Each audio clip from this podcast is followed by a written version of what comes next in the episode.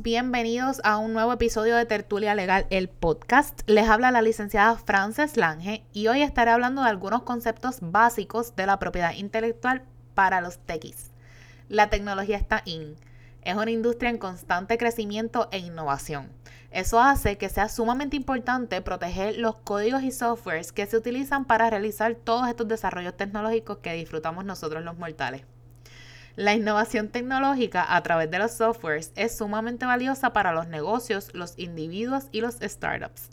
No hay mejor manera de protegerla que utilizando la ley a su favor, ya sea bajo los derechos de autor, los trademarks, los trade secrets o las patentes. Cuando tú, desarrollador o programador que me estás escuchando, utilizas las leyes de propiedad intelectual a tu favor y tratas tus códigos y softwares como propiedad intelectual, Tienes más control sobre quién lo utiliza, cómo lo utiliza y cómo lo recibe el público. Bajo los derechos de autor, como ya yo les he hablado anteriormente, se protegen los trabajos originales en los medios tangibles de expresión. Bajo la sección 102 de la Ley de Derechos de Autor Federal. Bajo esta, los programas de computadora se clasifican como obras literarias. Esta protección te da una serie de derechos sobre tu código, como lo es el poder hacer copias de este, venderlo, licenciarlo o hasta regalarlo hacer trabajos derivativos cuando es un segundo software o un app que utiliza gran parte del código original y presentarlo públicamente el código, ya sea que lo quieras poner en un, foro, en un website, etcétera, para que otras personas lo vean.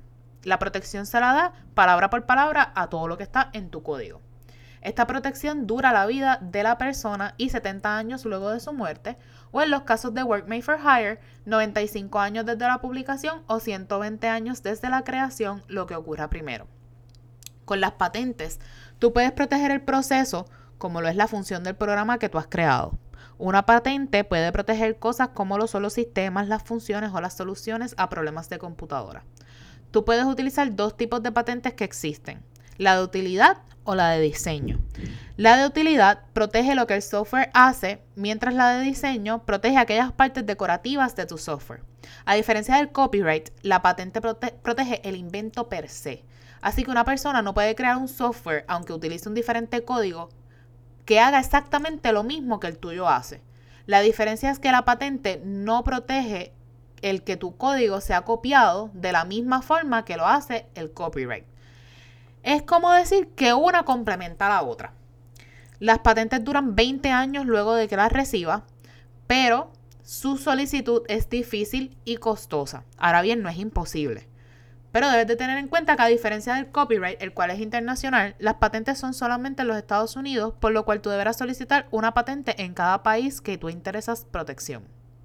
Por otro lado, bajo los secretos de negocio, como ya yo les hablé anteriormente, tú puedes proteger esa información secreta que es parte de tu programa y no quieres que se conozca públicamente. En nuestro episodio número 6 les hablé más a fondo de lo que son los secretos de negocio, así que búsquenlo y escúchenlo.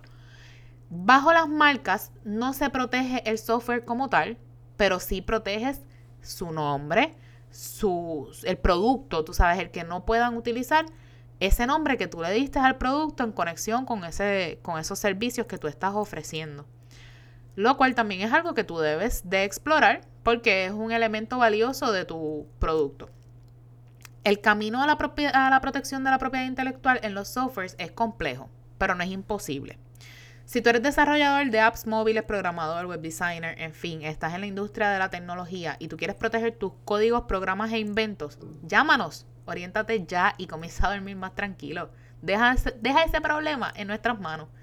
Bueno, eso ha sido todo por hoy. Les recordamos que pueden suscribirse a nuestro podcast en todas las plataformas de streaming para que no se pierdan ni un solo episodio y que pueden enviarnos sus dudas, preguntas o los sugerencias sobre temas que a ustedes les gustaría que nosotros habláramos a través de nuestras redes sociales Tertulia Legal, el podcast o Frances Lange Law Office. Hasta la próxima.